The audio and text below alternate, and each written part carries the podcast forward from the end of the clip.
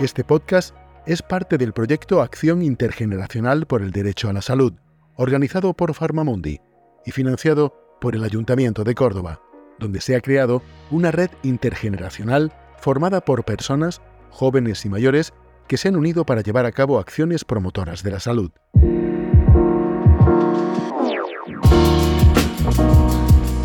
Muy buenos días, soy Rafael Ceja, técnico en Educación para el Desarrollo y la Salud Global en Farmamundi, y os doy la bienvenida a Cuando Nadie Me Ve, un podcast sobre un tema muy interesante que se mantiene oculto, la soledad no deseada.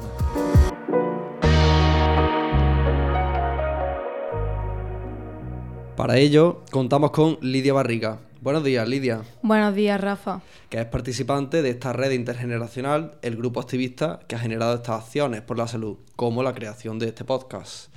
Lidia es voluntaria de Farmamundi y cuenta con formación en Relaciones Internacionales y máster en Cultura de Paz, Conflictos, Educación y Derechos Humanos de la Universidad de Córdoba. También contamos con José Hernández Ascanio. Buenos días, José. Hola, buenos días. Que es investigador y profesor de la Universidad de Córdoba. Ha estado vinculado a la Universidad de Sevilla, la Universidad Pablo de Olavide, la de Granada, la de Salamanca, la Loyola Andalucía, además de haber desarrollado estancias con fines docentes e investigadores en Chile, Portugal, Rusia y Bielorrusia. Es doctor en biomedicina por la Universidad de Córdoba y en ciencias sociales y jurídicas también por la UCO, donde una de sus líneas de trabajo ha sido el tema de hoy, la soledad no deseada. A ver, José, ¿qué es la soledad no deseada? Bueno, la verdad es que es un tema, es un concepto de esos que te encuentras en la bibliografía y es bastante complejo, ¿no? O sea, nosotros realmente cuando trabajamos con este concepto siempre lo ponemos en relación a otro que es complementario, que es soledad y aislamiento. Un poco así como que hay un consenso en términos de que la soledad es una experiencia subjetiva y el aislamiento es un elemento objetivo. Es decir, la, soledad es cómo yo me siento, cómo yo experimento determinadas eh, realidades, que en este caso es eh, yo me siento solo o sola cuando mis expectativas con respecto a las relaciones personales que tengo no están satisfechas. ¿no?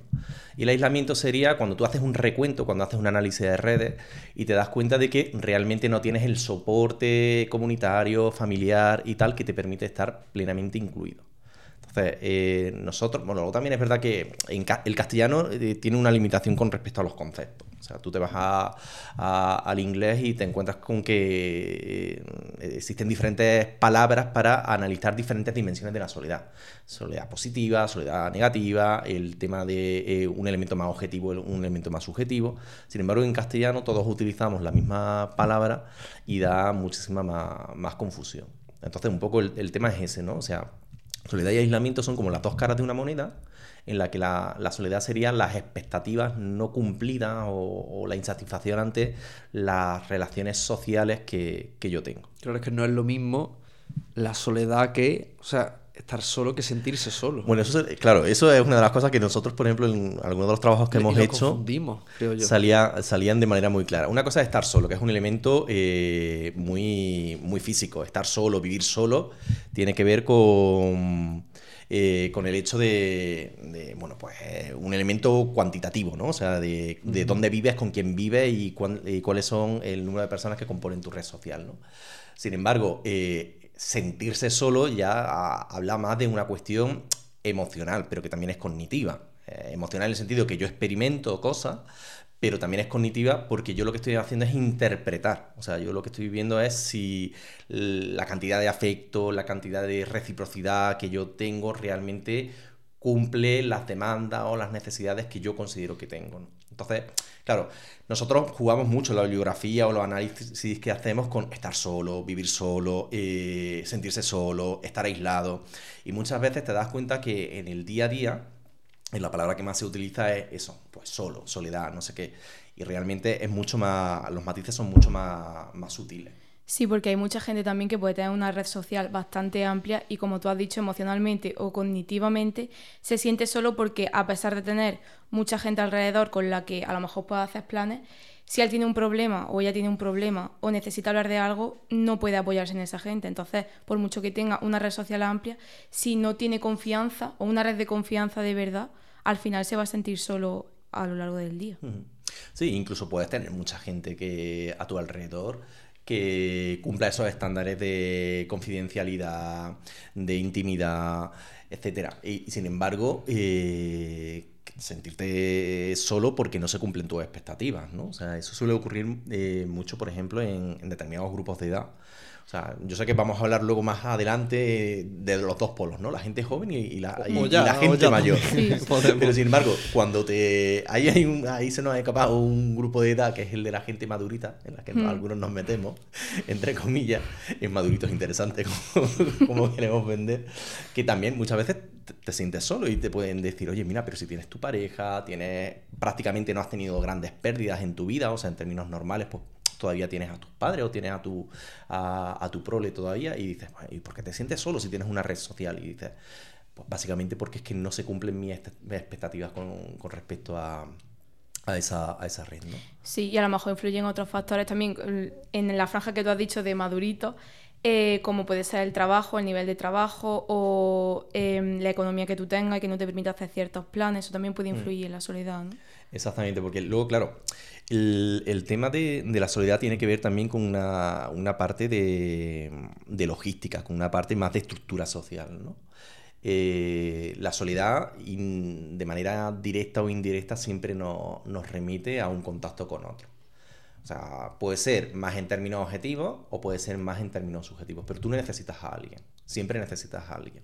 Entonces, claro, los dos momentos de la vida donde la estructura social es más débil, entre comillas, es al inicio de la vida, la juventud, la adolescencia, que es cuando estás formando todas tus redes sociales, cuando mm, se están definiendo tus elementos de identidad, tu sentimiento de pertenencia. Es decir, que muchas veces te sientes como que en tierra de nadie y vas ensayando diferentes grupos, diferentes escenarios en los que encajar. Y luego, pues, eh, en el otro periodo, que es cuando ya eres mayor, Claro, porque has empezado a perder, eh, que, eso también tiene un, componente muy, muy fuerte con el tema de, las causas de, la soledad, ¿no? O sea, has perdido elementos que te definen, pues por ejemplo, eh, actividad profesional, O sea, eso suele ocurrirle más, por ejemplo, en el caso de los hombres que, que de las mujeres, porque tradicionalmente había como que una división sexual del trabajo, los hombres trabajaban fuera, las mujeres trabajaban dentro del ámbito doméstico, ¿no? Y ahí sale un poco como los, los dos conceptos, es un poco raro, yo no lo termino de entender muy bien, pero se suele utilizar, ¿no? O sea, el síndrome del guerrero eh, y el síndrome del nido vacío. Los hombres cuando perdían el trabajo perdían una parte de su identidad y también una parte muy importante de su espacio de sociabilización, porque prácticamente era el espacio donde se relacionaban con otros, con sus iguales. Y en el caso de las mujeres, el síndrome del nido vacío, porque pierden la tarea principal, o, tradicionalmente, cuál ha sido la, principal tarea, que es la del cuidado.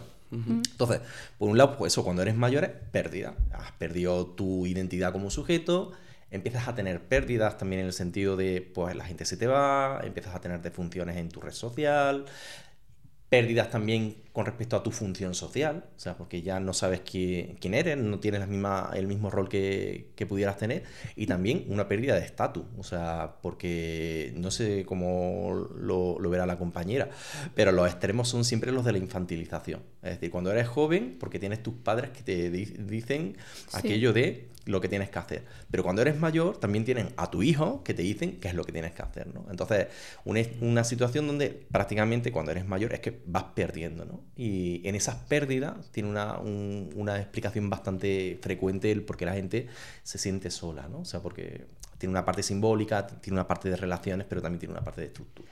Y yo creo que tampoco tenemos costumbre a un poco invertir tiempo en nosotros mismos. O sea, es como el trabajo. Y luego has puesto el ejemplo de los maduritos, como dices. Eh, cuidar a la familia, tal y cual.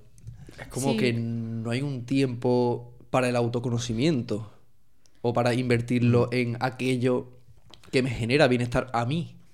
¿No creéis? Sí, exacto. No queda tiempo y si hay tiempo, normalmente sobre todo la gente joven, creo que tiene como miedo a estar solo y a simplemente estar con sus propios pensamientos. Y eso es algo que en relación a lo que tú hablas de las fases de la vida, ¿no? Creo que la gente joven de ahora eh, creo que va a tener un problema cuando sea mayor porque a día de hoy la sociabilización que tenemos no es igual a la que tuvieron nuestros padres o nuestros abuelos, porque sobre todo por las redes sociales, ¿no? Por ejemplo, em, cuando estamos esperando al autobús o cuando estamos esperando al médico en una sala, antiguamente no había móviles, había menos, no había tantas redes sociales y la gente normalmente se paraba y conversaba con cualquiera, ¿no? Te montabas un autobús y hablabas con el de al lado. Ahora mismo tú estás en una parada de autobús o estás esperando algo y la gente está con los móviles. Entonces, ¿de qué manera el día de mañana, cuando vayamos perdiendo cosas en la vida, al final estaremos más solos? Porque eso es ley de vida. ¿De qué manera vamos a afrontar esa soledad no deseada si a día de hoy no sabemos ni sociabilizar con cualquiera que nos encontremos por la calle o con cualquiera que esté a nuestro lado?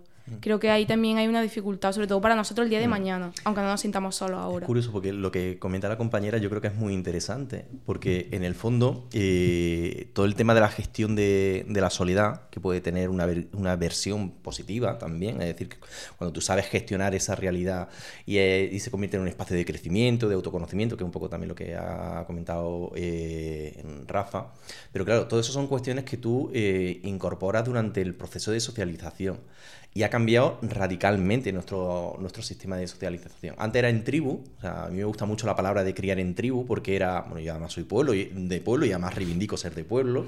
Entonces, a ti no te criaban solo tu padre o tu madre, sino te criaban eh, la vecina, eh, la prima segunda de tu madre que venía y se hacía cargo de ti. Entonces, tenías una red muy muy potente de gente eh, que se encargaba de ti y que te cuidaba, ¿no? Entonces, eh, una de las cosas que se suele analizar mucho en el, tema de, bueno, pues cuáles son las causas un poco teóricas de, la soledad es eh, lo que se denomina la teoría del apego. O sea, cómo se establecen los apegos con, con otros sujetos.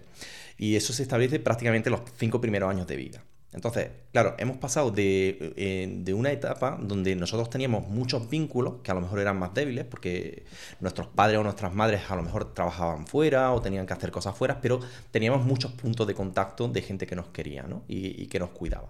Entonces, aprendíamos a gestionar diferentes niveles de apego y diferentes niveles de relación.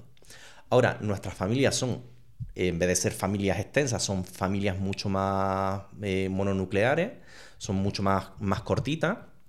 Y eh, claro, en el momento en el que desaparecen esas personas de referencia, prácticamente nuestras relaciones son con entornos que son artificiales. Guarderías. O sea, yo, con todo mi respeto, las guarderías y las residencias son los aparcaderos de, la, de los sistemas sociales. O sea, tú llevas allí al niño para que no moleste y tú llevas allí al mayor para que no moleste. Entonces, luego, pues se le da de contenido y vendrán los pedagogos y toda esta gente que dirá, pues a los niños tienen que socializarse en las guarderías. Bueno, yo no, o sea, no me voy a meter en ese, en ese charco porque puede, puede ser que salga salpicado.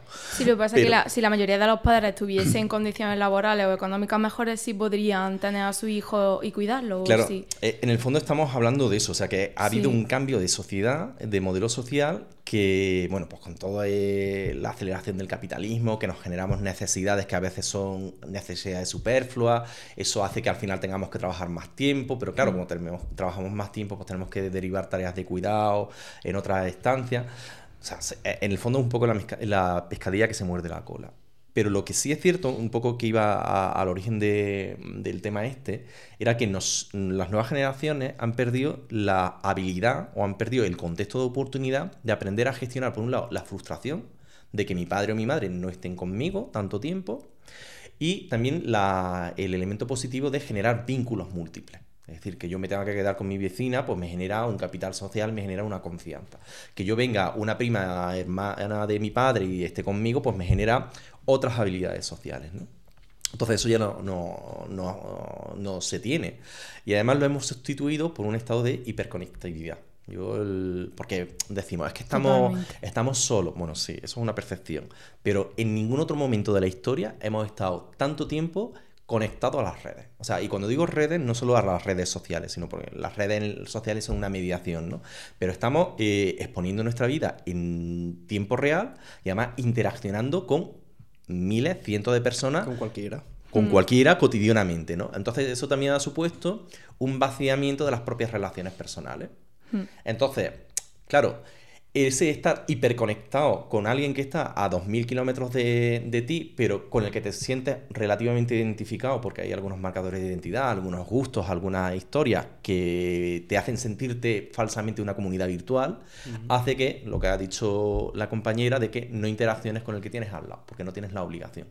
Entonces es como una especie de sociedad eh, burbuja, donde somos, tenemos la capacidad de gestionar la comunicación más a distancia, porque luego también nos suponen menos gasto de energía. No es lo mismo tener que estar aguantando, con todo mi respeto y tal, que haces un, auto, un viaje en autobús y que te estén comiendo la oreja, pues la típica abuela o abuelo que está contando una batallita, mm. que tú te pones tus cascos y, interaccionar con alguien que activas y desactivas según te dé.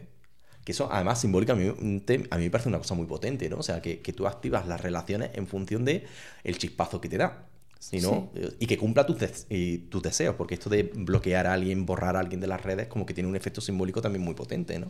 Eso no lo hacías antes, o sea, eso del ghosting y todo este tipo de historias que se han puesto ahora de, de moda. Y de hecho, hace poco eh, leía un artículo que me parecía chulísimo, que era eh, alguna de las causas eh, frecuentes de la soledad en, en la gente joven era el impacto que tenía la gestión de las redes sociales. Y era, por ejemplo, pues alguien con el que habías estado chateando no sé cuánto tiempo y desaparece y no te da cuenta. Dice, ¿qué es lo que ha pasado, no? La culpa es mía, la culpa es del otro, ¿cuál, cuál es el componente que hay, no? Entonces, se ha, hecho tan artificial las redes sociales, eh, las interacciones sociales dentro de las nuevas tecnologías, que, por ejemplo, entre la gente joven, bueno, pues es una causa más frecuente, ¿no? O sea, porque se han desnaturalizado las relaciones. Y sin embargo, entre la gente mayor, pues las causas son diferentes. O sea, es más el tema de pérdidas, más el, tema de resignificarse. Eh, y luego, pues también una especie así como que de, de, aceptación de que hay un ciclo de relaciones sociales. Yo no sé si os ha pasado, por ejemplo, que cuando eres joven, bueno, claro, otros hemos pasado por diferentes etapas, vosotros sois hmm. más jóvenes, yo espero que... Bueno, algunas hemos pasado. que cuando eres joven estás metido en una pandilla, luego te emparejas y la pandilla se rompe y empiezas a necesitar mucho tiempo con tu pareja. Y, eso es como una especie también de mandato de género, una un mandato social, de que para ser una auténtica pareja tienes que soltar, solar, eh, soltar lastre y dejas a tu amigo. La, media naranja. Exactamente. Y tu vida lo complementa a tu pareja y luego pues lo complementan tu hijo. Eh, y luego cuando esa gente ya no está, bueno, pues el, ciclo lo natural es como que no te queda más remedio que estar solo, ¿no? Claro, pero ahí parece que como has ido gestionando tu vida y conociendo a gente, pero siempre dependiendo del resto, ¿no? Primero de tus padres, luego de tu amigo, luego de tu pareja, de tu hijo. Y en que era lo que Rafa comentaba de el autoconocimiento, en qué momento tú te has parado a simplemente estar contigo o hacer planes contigo mismo o saber lo que te gusta o no y saber que aparte de tener tu amigo, tu pareja y tu hijo, tú eres tú y que te va a acompañar hasta el final de tus días. Entonces eso, lo de la dependencia emocional también es muy importante saber gestionarla. Yo creo que es muy importante eh, aprender a estar en soledad. O sea, porque, vamos, por ejemplo, la, claro, última vez... Extremo... Claro, aprender a prevenir... Claro, aprender a estar sola es un poco aprender a prevenir esa, esa soledad no deseada. Porque yo creo que también el hecho de estar sola es como, se considera como un fracaso, como una mm. vergüenza. Yo, por ejemplo, la, la última vez que quería ir al museo arqueológico y digo, pues voy yo solo porque es que no quiero depender de nadie, ni, estar a la hora que quede con alguien, ni esperar, ni no sé qué, quiero ir yo. Y me acuerdo que mi madre me dijo, no habrá ido solo, ¿no? digo, pero ¿por qué está mal que yo vaya a una cosa que me gusta yo solo, sin depender de nada? Y eso es muy importante, sobre todo si te apetece hacer un plan o hacer una actividad y resulta que no tienes nadie en tu círculo de amigos que le guste, pues si a ti te apetece hacerlo. Mm. Claro, pero en el fondo, si os dais cuenta, eso también tiene que ver mucho con la lógica capitalista. O sea, mm. yo me gusta mucho analizar los sistemas educativos. Y antes eran, bueno, pues era como que tú contigo, ¿no? O sea, tú estudiabas y era una responsabilidad tuya. Eh, ahora es todo trabajo en grupo. Porque, claro, y además, los que somos profesores, le solemos vender esta moto a, nuestros alumnos y alumnas. Claro, es que cuando trabajéis, vais a tener que trabajar con otros.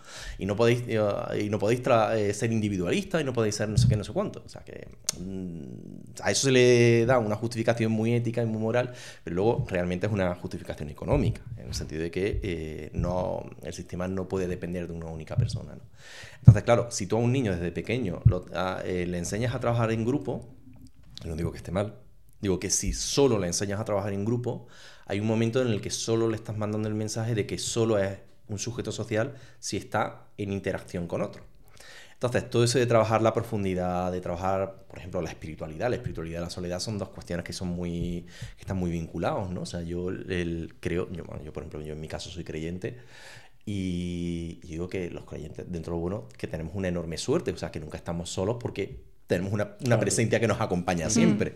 Entonces, eh, si me pongo en el pellejo de alguien que a lo mejor no trabaja esa dimensión trascendente o no tiene esa dimensión un poco espiritual, en el fondo es sentirte abandonado al mundo, ¿no? O sea, soy yo, mis circunstancias, y si fracaso en mis relaciones interpersonales, pues no hay nadie más que me agarre, ¿no? O sea, entonces, claro, si nuestro sistema educativo les estamos robando, entre comillas, esas frustraciones a los chavales y a las chavalas, si no les estamos dando esas herramientas para gestionar eh, la presencia con la que van a estar siempre, que es con ellos mismos y con ellas mismas, pues evidentemente va a llegar un momento donde cuando surjan los imprevistos de la vida, porque surgen, o sea, mm. no vas a, a veces la gente no está porque no, tú no quieras, sino porque no puede estar, pues evidentemente la frustración es mucho más potente y, y tienes menos armas, tienes menos herramientas para gestionar esa, esas problemáticas. ¿no?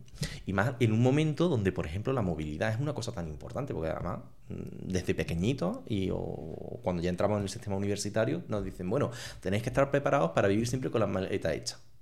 Porque no esperes quedarte a trabajar en Córdoba, no es que no esperes quedarte a trabajar en tu pueblo.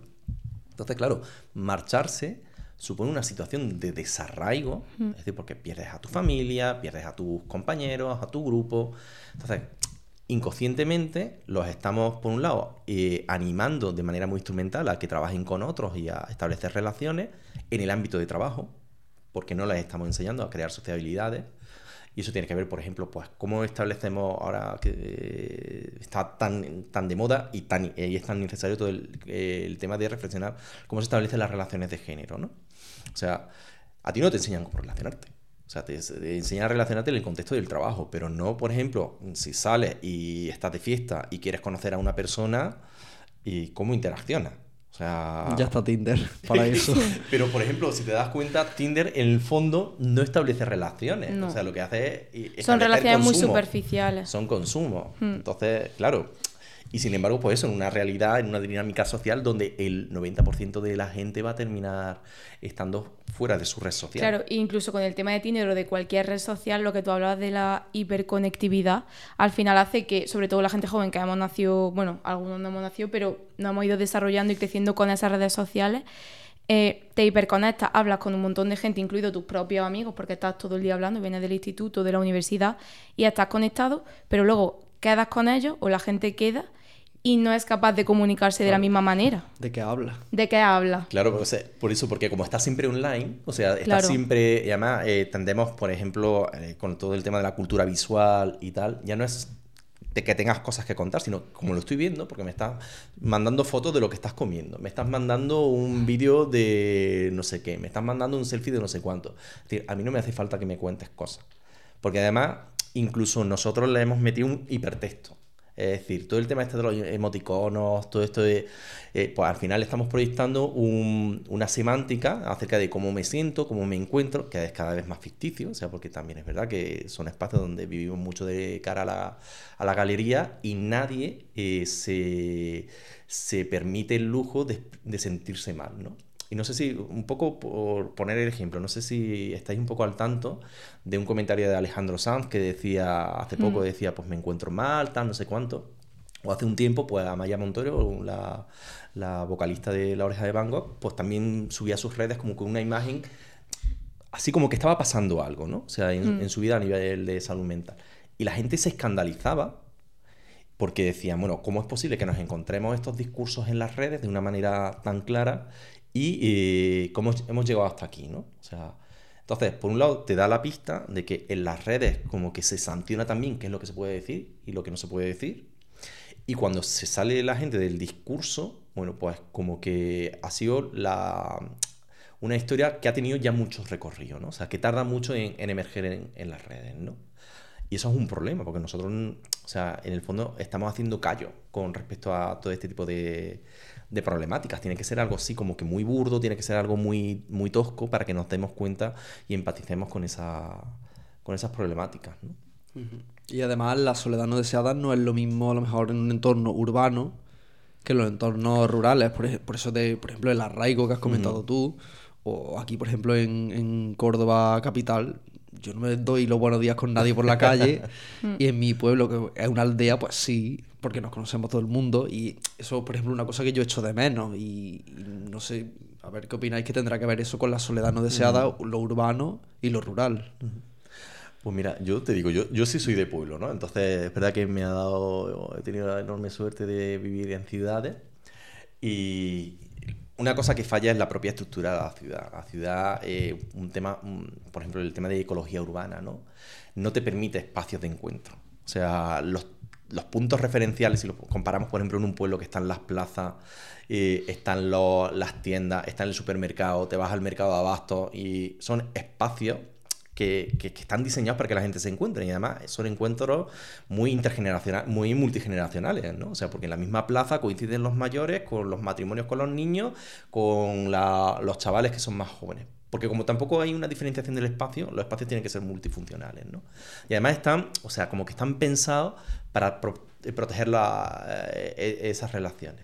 Yo me doy un paseo por la ciudad, aquí en Córdoba, y plaza que remodelan, plaza que cortan árboles, plaza que ponen un mobiliario que no urbano, que no es nada ni agradable ni, ni que invita a sentarse ni a quedarse, o sea, es, mm, muy bonito para verlo, pero no son cómodos, ¿no? Y mucho asfalto. Hay mucho asfalto. Entonces, en una ciudad donde llegas a los 48 grados el mes de verano, a ver quién se sienta en, en- en un banco a- a- eh, durante el verano, ¿no?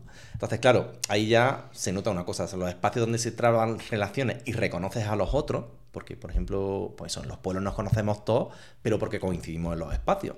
Es decir, o sea, si yo voy al supermercado y estoy viendo a la abuela que va con el nieto, pues yo ya identifico que esta es de quién y no sé qué. Aquí el comportamiento es mucho más individualizado y los espacios están mucho más hiper especializados. En las ciudades al final es por barrio y ahí sí conocen más a la gente, pero claro, una vez establecido en el barrio, instalado y que Y hay allí- barrios y barrios, y hay- o sea. sí, hay diferentes barrios. Porque tú te das un paseo por el centro, por ejemplo, que uno de los problemas que tienes es el tema de la turistificación y te estás dando cuenta de que la población tradicional está siendo expulsada y se queda, pues, a lo mejor en un bloque de pisos, una casa, se quedan los cuatro mayores que no se pueden Mm. mover, pero la gente se está, se está marchando. Y luego están por los barrios nuevos, que son de gente un poco más, más joven, pero la propia arquitectura de los barrios no permite esos, esos encuentros, son barrios dormitorios, ¿no? Mm. Y dices, aquí está fallando, ¿no? Está fallando algo. Sí, además eso también lo hemos visto con el ejemplo que hicimos con el proyecto intergeneracional de Farmamundi, eh, personas que eran de Córdoba y también, bueno, un caso que venía del extranjero, eran personas mayores y tenían dificultad para relacionarse o hacer planes y eran de Córdoba de toda la vida, vivían aquí en la ciudad. Entonces sí es un problema que incluso da igual si, bueno, normalmente cuando eres más mayor tienes más problemas para relacionarte. Entonces tenían esa problemática y no sabían de qué manera empezar a crear otras relaciones sociales en una ciudad como Córdoba. A lo mejor en un pueblo costaría menos. Claro, lo que pasa es que en un pueblo eh, lo de empezar relaciones a mí se me hace raro. O sea, tiene que ser un pueblo muy grande. O sea, yo pueblo entiendo un, un, A ver, ¿de cuántos habitantes o hablamos? sea, un pueblo menos de 10.000 habitantes. Mm. O sea, más de 10.000 habitantes, pues lo que te encuentras son barrios con una cierta identidad y, y tal. Pero bueno, que también es verdad que hay entre una ciudad y un pueblo, pues hay, o sea, como que hay experiencias híbridas, ¿no? Pero en un pueblo es que no te hace falta establecer nuevas relaciones porque las relaciones se van renovando constantemente. Es por esto que, he comentado. En el fondo, como son espacios muy intergeneracionales, eh, al final tú terminas conociendo varias generaciones de la misma familia y vas heredando relaciones, entre comillas. Pues eh, imagínate, pues la gente de mi edad, pues conocemos a los padres de nuestros amigos ya, ya vamos conociendo también a los hijos de nuestros amigos. Entonces ahí se generan como que menos, hay una menos segmentación o hay una menor jerarquía de relaciones. Aquí sí es verdad que en el momento en que tú pierdes a tu gente, eh, y lo, ya te digo, un poco así por ecología urbana y tal, es muy difícil establecer nuevas relaciones. Sobre todo porque si el, la parte importante de tu vida útil, el 40% de tu vida la has dedicado a trabajar, cuando vuelves a tener mucho tiempo de ocio o mucho tiempo libre, eh, una- te ocurren dos cosas. O te dedicas a, a criar a tus nietos o, y nietas, en el caso de, en el mejor de los casos, Mm. o dispones de mucho tiempo disponible. Entonces, claro, ¿ahora dónde vas? Vamos al centro de participación ciudadana de mayores, vamos al tejido asociativo, pero claro, es que esa gente también ha perdido eh, habilidades para, para encontrarse, ¿no? O sea, a mí me hacía mucha gracia porque en mi pueblo, en el, allí se le llama los hogares de pensionistas, de toda la vida de Dios, ahora pues, son los centros de participación de mayores, ¿no? Montaban actividades, decían, pues vamos a hacer baile. venga, pues vamos a hacer baile. Y te los encontraba a los hombres en el bar y las mujeres en el baile. Decían, claro, que en el fondo sus, propios, sus propias normas o sus propios mandatos de género, educativos y tal, siguen siendo vigentes. No es tan fácil que la gente cambie sus modos operandi, mm. aunque tú le hagas una propuesta de actividades fantástica y maravillosa. ¿no? Ahí también hay una parte de reestructuración cognitiva que ellos tienen que, ir haciendo. ¿no? Entonces, sí es verdad que hay muchas experiencias que tienen que ver con el tema de, la soledad, que, que, como que se mueven en torno a, dos polos. Por un lado, la parte eh, sustitutiva, que es, a ti te falta apoyo, pues yo te doy gente de apoyo, por ejemplo, el voluntariado. Mm. Y luego está la otra parte como que atribuye la responsabilidad de estar solo, sentirse solo a la persona. ¿Ya? Reestructuración cognitiva. Pero entre esos dos polos tiene que haber algo. O sea, no, no, no, yo digo como el otro, o sea, ni es todo que me pongas un nieto sustituto, entre comillas, mm. pues a mí lo digo con todo el respeto del mundo, ¿no? Pero nosotros hicimos una experiencia en la universidad de un proyecto de intervención donde pues era, era hacer una intervención eh, de carácter psicológica con mayores, pero lo estaban haciendo eh, estudiantes de, de enfermería de primero y segundo año. Y cuando hacemos la evaluación, claro, una de las cosas que nos salía era que los mayores no veían a los estudiantes como profesionales, sino los veían como sus nietos. Y cuando cesó el proyecto, pues claro, a los mayores le vino un bajonazo. O sea, porque mm. nosotros fue un proyecto donde hicimos un pre y un post, pasamos unas escalas para ver qué impactos tenía la intervención. Entonces decíamos, claro, justamente después de la intervención, eh, su experiencia había mejorado mucho. Pero al cabo de los meses estaban incluso peor de los que nos habíamos encontrado al principio. Y empezamos a indagar y dijimos, claro, si es que aquí el tema es que han venido un par de chavales y chavalas con 18, 20, 22 años, esta gente los ha identificado y ha asumido un rol de nieto, eh, abuelo, y ahora cuando ya el nieto no va a ver al abuelo, pues se genera un duelo que esta gente es que está pasando un duelo. Y dijimos, a esto hay que darle una vuelta porque así no funciona, ¿no? O sea, no tal. Entonces, lo de la estrategia esta sustitutiva, yo personalmente soy bastante contrario porque creo que, que en el fondo son poco realistas. Pero luego está la otra, la de transferir la responsabilidad al mayor. No, hombre, tú lo que tienes que hacer es salir. Bueno, personas mayores que, por ejemplo, tienen movilidad reducida, que tienen mm, poca capacidad económica, porque es que muchas veces los planes son irse de viaje a no sé dónde y hacer no sé cuánto, y la parte económica tal. La parte eh, educativa, o sea, porque claro, ¿de qué hablas con la gente?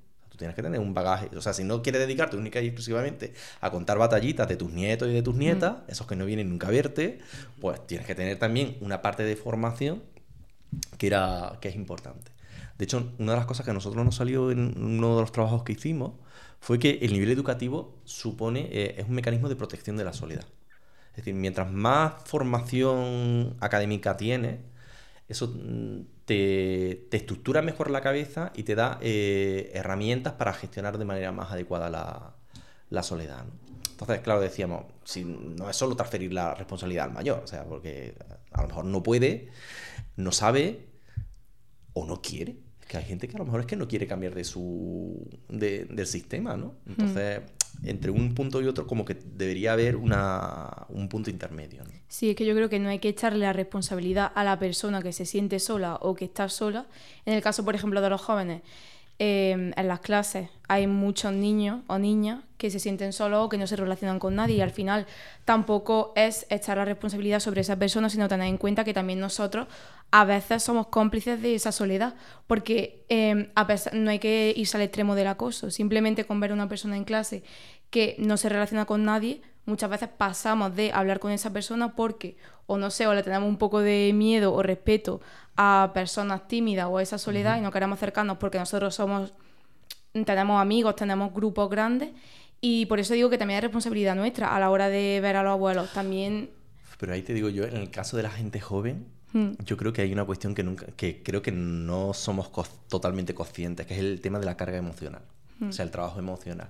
Siempre en todos los grupos está el que tiene un rol de cuidador principal, que es el que se dedica a cuidar a sus amigos. El que se encarga de, venga, vamos a salir, ¿qué te pasa? No sé qué, no sé cuánto, para arriba, para abajo. Y siempre hay alguien que está como que un poco más necesitado de, de cuidado. En el fondo, eh, esas relaciones al final suponen a determinadas edades una sobrecarga emocional para la persona que le toca hacer de cuidador principal, que eso también puede ser una situación de ruptura. Es decir, que, muchas veces también uno se siente muy solo cuidando a los demás. O sí, una, empatía en exceso, eso también es un problema muy grave. Mm. Porque puede hacer que tú al final, si intentas todo el rato ser como la madre o el padre o el cuidador, como tú bien has dicho, eh, te pierdas a ti mismo. Mm. Yo creo que se da, eso es mucho más frecuente entre la gente joven. Por eso que mm. hemos dicho de que es que para gestionar realmente el tema de expectativas, saber pedir lo que te hace falta, también saber decir que no en un momento determinado. poner límites. Poner límites, hace falta un entrenamiento, ¿no? Y mm. entonces ese, ese, entrenamiento... Mm, claro, un entrenamiento de salud mental y gestión emocional que al final... Exactamente. No lo, a lo largo de nuestra vida, bueno, nuestros padres nos pueden enseñar algo, pero creo que tiene que venir de base ya sea en el sistema educativo o de cualquier otra manera. A ver, entonces, por ir concluyendo un poco, ¿qué propuestas tendríamos para enfrentar esa soledad no deseada, tanto en jóvenes como en mayores? No es fácil. ¿eh? No, fácil no es. no es fácil. Pero claro, hemos hablado de em. esa creación de eh, relaciones sociales, es un poco lo que te previene de la situación de soledad no deseada, porque, bueno, como hemos comentado, en, mayores suele ser más por la pérdida de esas relaciones con el paso del tiempo y en jóvenes suele ser más eh, por, no saber crearlas bien o por no saber crearlas de manera natural, digamos. Hombre, yo creo que a nivel así general, eh, el, el, hecho de darle una pensada a, la educación en relaciones interpersonales yo creo que es una cuestión importante y además a todos los niveles, ¿no? O sea, porque cuando eres joven porque te tienes que integrar en un grupo, cuando te emparejas porque tienes que aprender a vivir con un compañero o con una compañera, cuando te separas porque tienes que aprender a vivir solo y cuando te quedas, cuando eres mayor, por tal, ¿no? Entonces yo sí creo que todo el tema de la educación no formal, los espacios de, de, de cuidado es una cosa muy importante, ¿no? O sea, por ahí yo creo que, tendría que ir eh, la, cosa. Y luego, por otro lado, el, hecho de que tenemos una falta de cultura comunitaria. El hecho de, de, que yo me sienta responsable, entre comillas, o que me sienta partícipe de una red que no solo tiene que ser mis amigos o mis amigas. Yo creo que la pandemia ha puesto de manifiesto una cosa muy buena, que nos sentíamos muy corresponsables unos con otros. Eh, más allá de que yo te conozca, de que seas mi amigo o mi amiga, es decir, me sentía muy partícipe de una comunidad que trabaja junta. ¿no? Entonces, volver a reivindicar el espíritu comunitario, el que tengamos liderazgos fuertes también, yo creo que nuestros grupos de trabajo, nuestros grupos de amigos, el, que vayamos soltando el discurso ese de sentirnos corresponsables en, el cuidado y, y tal a diferentes niveles, yo creo que eso puede puede servir también mucho. Y luego a nivel más formal, evidentemente tiene que haber programas de detección precoz y de acompañamiento. O sea, no podemos um, llegar al caso de que a, nivel de gente joven, pues ha aumentado muchísimo el tema de suicidio mm. y el tema de problemas de salud mental, que son bastante potentes. Y luego, pues, por ejemplo, que haya gente a nivel mayor, que hay gente que se está muriendo en sus domicilios y están apareciendo al cabo del tiempo eh, sin que nadie le echara de, menos, ¿no? Entonces, que haya, un, que haya servicios de detección precoz pues, en centros escolares, universidades, etcétera, eh, yo creo que es una cuestión muy, muy potente y, y, servicios comunitarios, ¿no? O sea, educación social, trabajo social, psicología, que a nivel comunitario son siempre los espacios que están más desmochados y más con los recortes y más la que se nos va a venir en lo harto cuando pues se sigan avanzando mm. en tema de recortes. Eh, yo creo que, es importante fortalecer ese tipo de recursos. O sea, que son ya más formales y son mucho más, más especializados para intervenir sobre esas realidades. Exactamente, sobre todo lo que hace falta es trabajo social y psicología, en el caso de los jóvenes, en los institutos, mm. Desde siempre, y es algo que no cambia. Y luego también coincido contigo completamente en el comunitarismo, la búsqueda del bien común, y aparte de lo que hemos hablado de una buena gestión emocional, mm. uno mismo, es importante la búsqueda del bien común entre todos, ni un individualismo extremo, ni lo contrario, es decir, un equilibrio. Y sobre todo eh, crear una sociedad que en general eh, no simplemente piense en sí mismo, sino en el resto, en la sociedad, en la comunidad, ya sea en un pueblo, en un barrio o en tu ciudad. Es que yo creo que también la gente joven, no sé, pero no veo yo que se implique tampoco mucho en, en cuestiones de participación social en un propio barrio. Vamos, yo por mi experiencia lo que veo, o yo mismo, es que veo que no, que no hay como movimiento así, por ejemplo, el, el barrio de Ciudad Jardín lleno de Activismo estudiantes. hay Cuan- cero. Cuando hay algo de, no sé, un domingo por la mañana, algo así comunitario. Yo no lo veo. Es que luego también es verdad que las cosas, yo creo que cada grupo de edad tiene su manera de expresarse. Eh, Los que somos más mayores buscamos espacios más formales, las asociaciones, los sindicatos, los partidos, mientras que la gente joven eh, es más eh, movimiento espontáneo, ¿no? O sea, Mm, Pero antes también la gente joven, por ejemplo, cuando tú eras joven, uy, me Bueno, acabas de romper el corazón. ¿eh? Más joven. eh, más joven, también había otro sentido del comunitarismo, en el sentido de también eh, formaban parte de asociaciones. Yo creo que a día de hoy la gente joven eso lo ha perdido. Pero eso tiene que ver también con las experiencias de lucha. Y yo creo Claro. que eso se está recuperando. ¿eh? O sea, no Mm. nos olvidemos que, por ejemplo, todo el movimiento del 15M estaba liderado por, por la gente Por joven, no gente por la gente joven. mayor. Y claro, ahí había un periodo de ventana de, de, de una cierta paz social. Es decir, mm, la- Mm. los grandes retos se habían logrado. Tenías una educación que era accesible, una salida que era accesible, unos niveles de recursos que te permitían tener tus necesidades cubiertas y un poquito más. Mm. Entonces, claro, Ahora que se ha empezado a caer todo eso, sí es verdad que se notan más movimientos. Lo que pasa es que falta una parte de cultura participativa. Sí. Que es decir, yo todas mis inquietudes, hacia dónde las canalizo y cómo las canalizo. Y cuando a la gente se, eh, se le canaliza por vías que ya están agotadas, yo, yo pienso que los modelos de participación bas- eh, clásicos están agotados, por estructura, por, eh, por lenguaje, por manera de organizarse, la gente no se reconoce. O sea, me, me refiero a, los que sois más jóvenes, Sí. no reconocéis en esos modelos, ¿no? Entonces, también habría que animar a que la gente eh, joven fuera explorando sus propias maneras de expresarse, ¿no? A mí me gusta mucho la activista esta Greta, Thunberg. exactamente, innova, o sea, hizo un, un modelo de innovación con respecto de cómo hacer el modelo protesta con el tema medioambiental, ¿no? Bueno, pues a lo mejor a la gente hay que invitarle a expresarse en sus propios términos, ¿no? Al no reconducirlo tanto hacia estrategias que están ya, a mí me da la sensación que caducan, o por lo menos que son, que están muy limitadas para el potencial que tiene Mm, la gente joven. Exactamente. Bueno, pues vamos a ir terminando este podcast. Espero que os haya sido muy agradable, Lidia, José, la conversación. A mí me lo ha parecido mucho, ¿no? Sí, bastante. Y vamos, yo me tiraré aquí horas, pero, pero bueno, da para más. da para muchos Sí. episodios, temporadas y de todo. Pero en fin, eh, espero que todas las personas que lo hayáis escuchado os sirva, os genere curiosidad, plantear nuevas propuestas, sobre todo para este proyecto intergeneracional de Farmamundi, pensando pues un poco en qué nos pasa cuando nadie nos ve.